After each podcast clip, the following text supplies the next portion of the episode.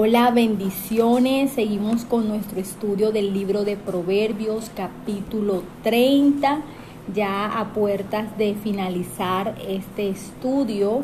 Y quiero compartir contigo la versión Reina Valera.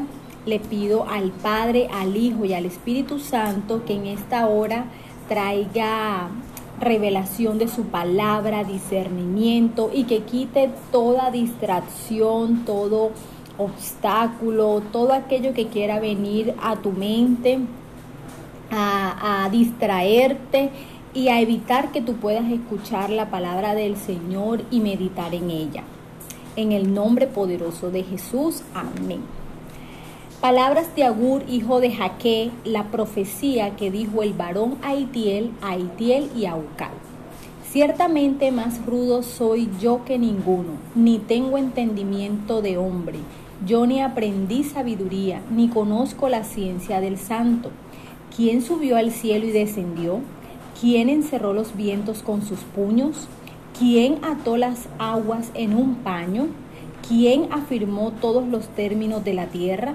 ¿Cuál es su nombre y el nombre de su hijo, si sabes? Toda palabra de Dios es limpia. Él es escudo a los que en él esperan. No añadas a sus palabras para que no te reprenda y seas hallado mentiroso. Dos cosas te he demandado, no me las niegues antes que muera. Vanidad y palabra mentirosa aparta de mí. No me des pobreza ni riquezas. Manténme del pan necesario no sea que me sacie y te niegue y diga, ¿quién es Jehová? O que siendo pobre hurte y blasfeme el nombre de mi Dios. No acuses al siervo ante su Señor, no sea que te maldiga y lleves el castigo. Hay generación que maldice a su padre y a su madre no bendice. Hay generación limpia en su propia opinión, si bien no se ha limpiado de su inmundicia hay generación cuyos ojos son altivos y cuyos párpados están levantados en alto. Hay generación cuyos dientes son espadas y sus muelas cuchillos, para devorar a los pobres de la tierra y a los menesterosos de entre los hombres. La sanguijuela tiene dos hijas que dicen, dame, dame. Tres cosas hay que nunca se sacian. Aún la cuarta nunca dice, basta. El Seol, la matriz estéril, la tierra que no se sacia de aguas y el fuego que jamás dice basta. El ojo que escarnece a su padre y menosprecia la enseñanza de la madre. Los cuervos de la cañada lo, saquen y lo devoren los hijos del águila. Tres cosas me son ocultas, aún tampoco sé la cuarta. El rastro del águila en el aire, el rastro de la culebra sobre la peña, el rastro de la nave en medio del mar y el rastro del hombre en la doncella. El proceder de la mujer adúltera es así. Come y limpia su boca y dice, no he hecho maldad. Por tres cosas se alborota la tierra y la cuarta ella no puede sufrir por el siervo cuando reina, por el necio cuando se sacia de pan, por la mujer odiada cuando se casa y por la sierva cuando hereda a su señora. Cuatro cosas son de las más pequeñas de la tierra, y las mismas son más sabias que los sabios. Las hormigas, pueblo no fuerte, y en el verano preparan su comida. Los conejos, pueblo nada esforzado, y ponen su casa en la piedra las langostas que no tienen rey y salen todas por cuadrillas, la araña que atrapas con la mano y está en palacios de rey. Tres cosas hay de hermoso andar. Y la cuarta pasea muy bien. El león fuerte entre todos los animales, que no vuelve atrás por nada. El ceñido de lomos, asimismo el macho cabrío y el rey a quien nadie resiste si neciamente has procurado enaltecerte o si has pensado hacer mal, pon el dedo sobre tu boca. Ciertamente el que bate la leche sacará mantequilla y el que recio se suena las narices sacará sangre y el que provoca la ira sacará, causará contienda. Y realmente este es un capítulo que tiene bastante tela por cortar. Y vemos que el capítulo 30 y el capítulo 31 pues son las partes finales de este antiguo libro de sabiduría. Y aquí se nos habla sobre unos autores no israelitas llamados Agur y Lemuel. El, el capítulo 30 es titulado La sabiduría de Agur. Agur fue un plebeyo, mientras que Lemuel fue un rey. Según las sobreinscripciones, ambos son conocidos como hijos, una conclusión apropiada para un libro dedicado a los hijos que adquieren sabiduría. En este capítulo hay una mini autobiografía en los versículos del 1 al 9, seguida de una colección de acertijos fascinantes de los versículos de 10 en adelante hasta el 33. Y la mayoría de estos proverbios se nos invita a evitar las calumnias, las maldiciones, el odio, el engaño, las burlas, el adulterio, el orgullo y la maldad. Tan mal como suenan estas cosas, los dichos de Agur revelan que quienes hacen tales cosas a menudo se consideran inocentes. Algunos de estos acertijos no se refieren a la virtud o a la moralidad, sino que son simplemente observaciones sobre la naturaleza o las relaciones. Y podemos ver varias observaciones aquí. Una de ellas es la de porque como batiendo la leche se produce mantequilla y apretando la nariz se produce sangre y estimulando la ira se produce el pleito. Estas observaciones es importante meditar en ellas porque se relacionan con diferentes aspectos de cómo funciona la sabiduría. Entonces vemos que eh, en el versículo 5 nos dice, toda palabra de Dios es limpia. Él es escudo a los que en Él esperan. Y en la versión palabra de Dios para todos dice, toda palabra de Dios es perfecta y Él da seguridad a los que lo buscan. Quiero repetirte nuevamente este versículo. Dice, toda palabra de Dios es perfecta y Él da sabiduría a los que lo buscan y realmente da seguridad, perdón, Él da seguridad a los que lo buscan.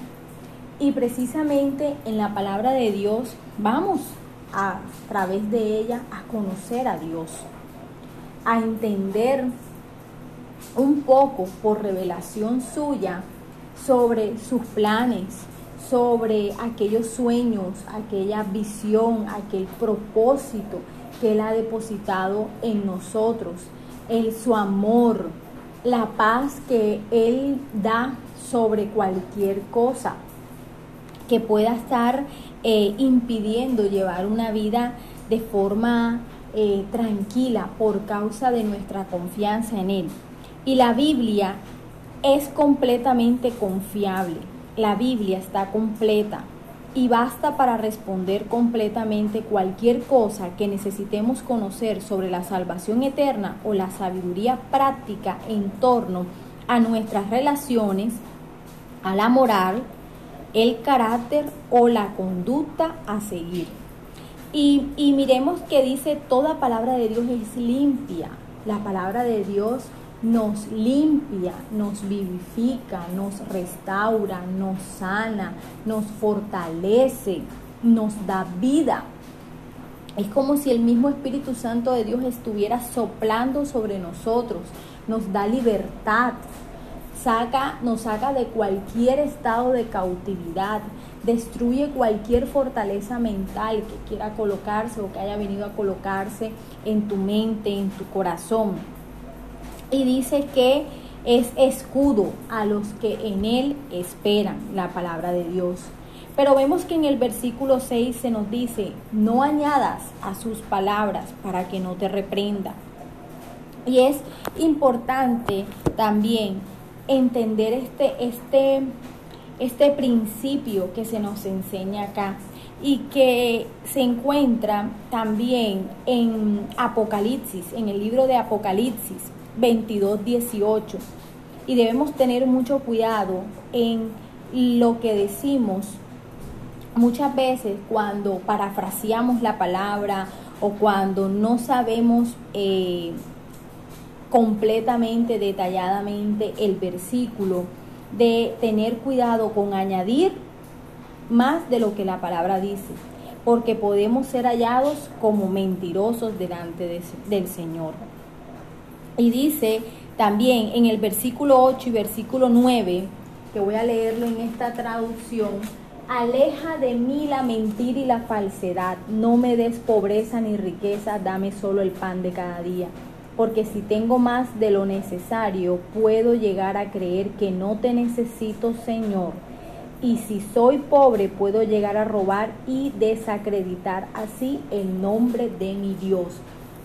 Entonces, miren este clamor, esta, este pedido en oración de un hombre que es piadoso y nos alerta sobre ciertas realidades que nos pueden alejar de Dios. Por eso es que nos dice, manténme del pan necesario, lo necesario. Alude a esas necesidades cotidianas que nosotros tenemos. Porque si, si Dios nos entrega demasiado, puede que el corazón se llene de orgullo, de altivez, y eso nos termine apartando del Señor. Cuando no hay la sabiduría suficiente, ¿verdad? La sabiduría divina. Pero si soy pobre, dice, puedo llegar a robar, puedo ser mal testimonio y desacreditar así el nombre de mi Dios. Entonces es como si este hombre dijera, dame lo justo, dame lo necesario para vivir bien, para vivir tranquilo, pero que yo no me vea tentado a alejarme de ti. Luego vemos en los versículos del 20 al 28, me asombra mucho que menciona a las hormigas, a los conejos, a las langostas y a la araña. Pero en otras traducciones encontramos que en vez de araña se hace referencia a la lagartija. Y esto está, por ejemplo, en la palabra de Dios para todos, versículo 28. Y las lagartijas tan pequeñas que se agarran con la mano, pero viven en los palacios de los reyes. Entonces aquí vemos las características que se identifican en estas criaturas y que se resumen en varias enseñanzas de todo el libro. Las hormigas demuestran previsión. Las hormigas tienen claro lo que es dar un paso e ir un paso adelante. Ellas son previsivas. Los conejos, conciencia del peligro, ven el peligro y se apartan. Em, las langostas, cooperación entre sí, se ayudan entre sí, trabajan en equipo, comunicación asertiva, empatía. La araña eh, hace una actividad útil al eliminar los insectos dañinos. En otras traducciones se nos hace referencia a la lagartija, que sería algo aún más elocuente porque estos animales se consideran todavía hoy en muchos países como benéficos moradores de las viviendas. El sabio posee todas estas cualidades. Así que hoy la invitación es que podamos revisar eh, con, con cuál de estos animales nos identificamos pero que también eh, veamos y, revisemos cómo está nuestra mente, nuestro corazón con respecto al concepto de sí mismo. Hay orgullo, hay altivez, estamos haciendo buen uso de la palabra. Y también vemos, para finalizar, en los versículos del 30 al 33, que se nos habla de una serie de comparaciones, pero ya en el versículo 33 se nos dice aquí que la ira va a suscitar la violencia y esa violencia puede ser verbal o esa violencia puede ser física. Entonces es importante que nosotros revisemos así eh, de manera eh, concienzuda este capítulo es también la invitación para que puedas meditar en ello y para que puedas reconocer, como lo he reconocido yo, la necesidad de adquirir sabiduría, de aprender sabiduría de la palabra de Dios. Te bendigo y te deseo un excelente resto de día. Eh, continuamos en el día de mañana, Dios mediante, ya para finalizar nuestro estudio con el capítulo 31. Bendiciones.